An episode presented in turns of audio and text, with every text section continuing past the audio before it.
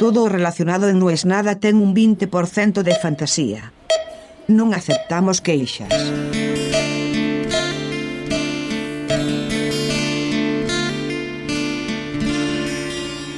Nueve y media de la noche. Todavía hace frío. Hace dos días hizo calor, hoy llovió. Es una parte del año que nadie aclara qué es. Aparentemente la primavera, pero no sé, será que para mí la primavera siempre fue en septiembre. Y una vez que empezaba septiembre, yo ya me ponía el pantalón corto, tiraba la campera y me daba igual la temperatura que hiciera. Quizás lo que cambió no fue el clima. Quizás soy yo. Tuve que verlo. Tuve que verlo, tuve que sentirlo, tuve que vivirlo. Para entender que era una más de esas mentiras que uno se hace. Esta hiperracionalización de qué es lo que podés y qué es lo que no, muchas veces necesita una cosa de los sentidos para darse cuenta si está acertada o está equivocada. La escena era en la puerta del subte, en la boca. Claramente era un señor grande, una chica joven y una nena chica. Sin escuchar lo que decían, una vez más jugué a adivinar. ¿Qué son? Era fácil. El tipo era el padre. Pero también podía ser la pareja de la chica más grande, porque la chica grande tenía unos 20. No sería lo más normal, lo más lógico, pero podía ser. Pero en cuanto la abrazó me di cuenta que no, me di cuenta que era el padre. Y no necesité sonido para darme cuenta que la chica se estaba yendo. Hablaban en inglés, eso sí me di cuenta.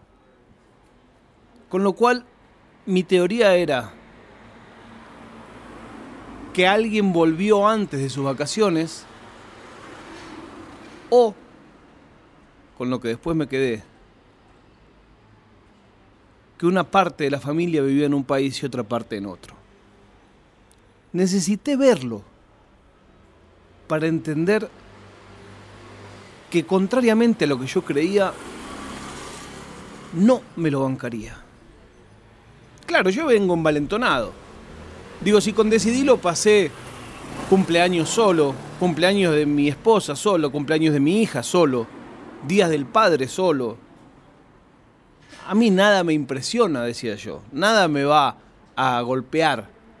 Porque nosotros somos una familia que no se rige por el calendario y un montón de cosas que me digo para convencerme. Pero fue ver eso y decir, una cosa es que eso tenga que pasar. Ahora, propiciarlo. No, no, no, no podría. Porque aparte en la mirada de ese padre, no vi la tristeza. Vi la tristeza disfrazada de acá no pasa nada. Vi esa cara que ponemos los padres cuando mentimos con un fin noble, ponele. Vi esa cara que los padres le ponemos a los hijos cuando estamos mal y los hijos nos dicen, papá, ¿qué pasa? Nada, nada, está todo bien. ¿Pero seguro que está todo bien? Sí, sí. No, esto que hicimos va a ser buenísimo para nosotros. Y no tenés idea. Cuando vivís lejos de donde naciste, no hay modo en que alguna vez ya ni te digo al año, ya ni te digo al mes, de que alguna vez en la semana no pases por esa situación.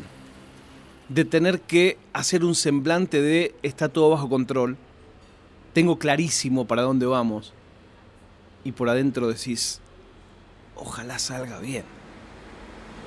Pero es que en este afán de no mentir, Yo hace mucho que tengo ese objetivo en la vida, no mentir. ¿Cómo encaja no preocupar a los demás y no preocupar a los demás en demasía? Es un dilema que creo que todos los padres enfrentamos. Tenés que criar niños valientes, tenés que criar niños que vayan al frente, tenés que criar niños que no se achiquen, por supuesto que tengan emociones, por supuesto que sean vulnerables. Pero no es fácil. ¿Cuál es el límite de qué tan vulnerable te tenés que mostrar? Lo pienso cada vez que estoy por atrás. ¿Le ayuda a mi hija si me pregunta cómo estoy que le diga para la mierda?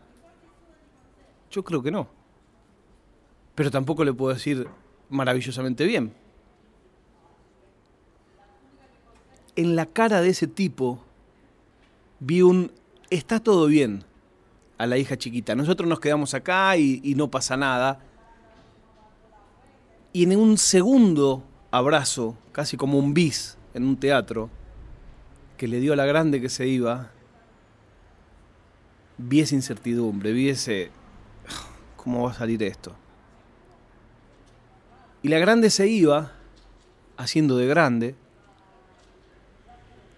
y se despedía con la mano. Ya le había dado un beso a su hermanita, ya le había dado un beso a su padre, pero se iba como quien tampoco está tan convencido de irse. Insisto, tenían un acento inglés. Algo me hace pensar que se pueden reunir muchas veces al año, que no es imposible. Está a 60 euros, a 40, a 30 si lo sacas con tiempo. Pero tuve que verlo para entender que a menos que no quede otra posibilidad, no voy a elegir yo vivir lejos de mi hija. Y eso te reordena, eso te alinea, porque empezás a relativizar un montón de otras cosas. Porque la pregunta que viene pegada a esa es, ¿y quién te dice dónde es lo mejor? ¿Y quién te dice cómo hacer para saber la que va? Eso creo que a los obsesivos es una cosa que nos saca vida. No me recupero nunca de saber y aceptar que en un camino que se bifurca solo voy a poder transitar una de esas calles. Porque yo sé que están las otras. Pero también sé que no hay modo de caminar más de una a la vez. Y que tengo que sacrificar esas que no voy a caminar. Pero me vuelve loco que sepa que eso sucede no significa que lo acepte. Hablando de mentiras y de cosas inesperadas,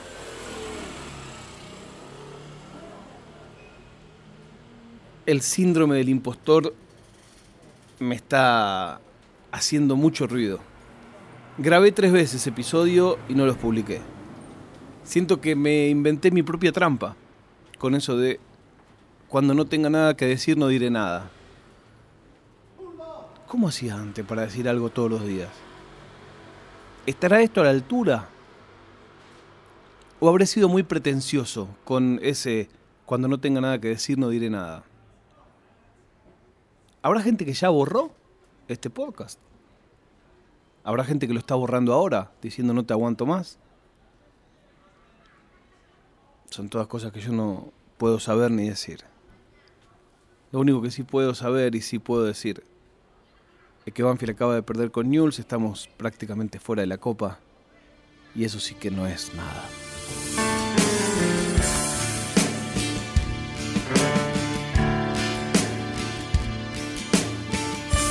È una produzione di OfficinaNerd.com.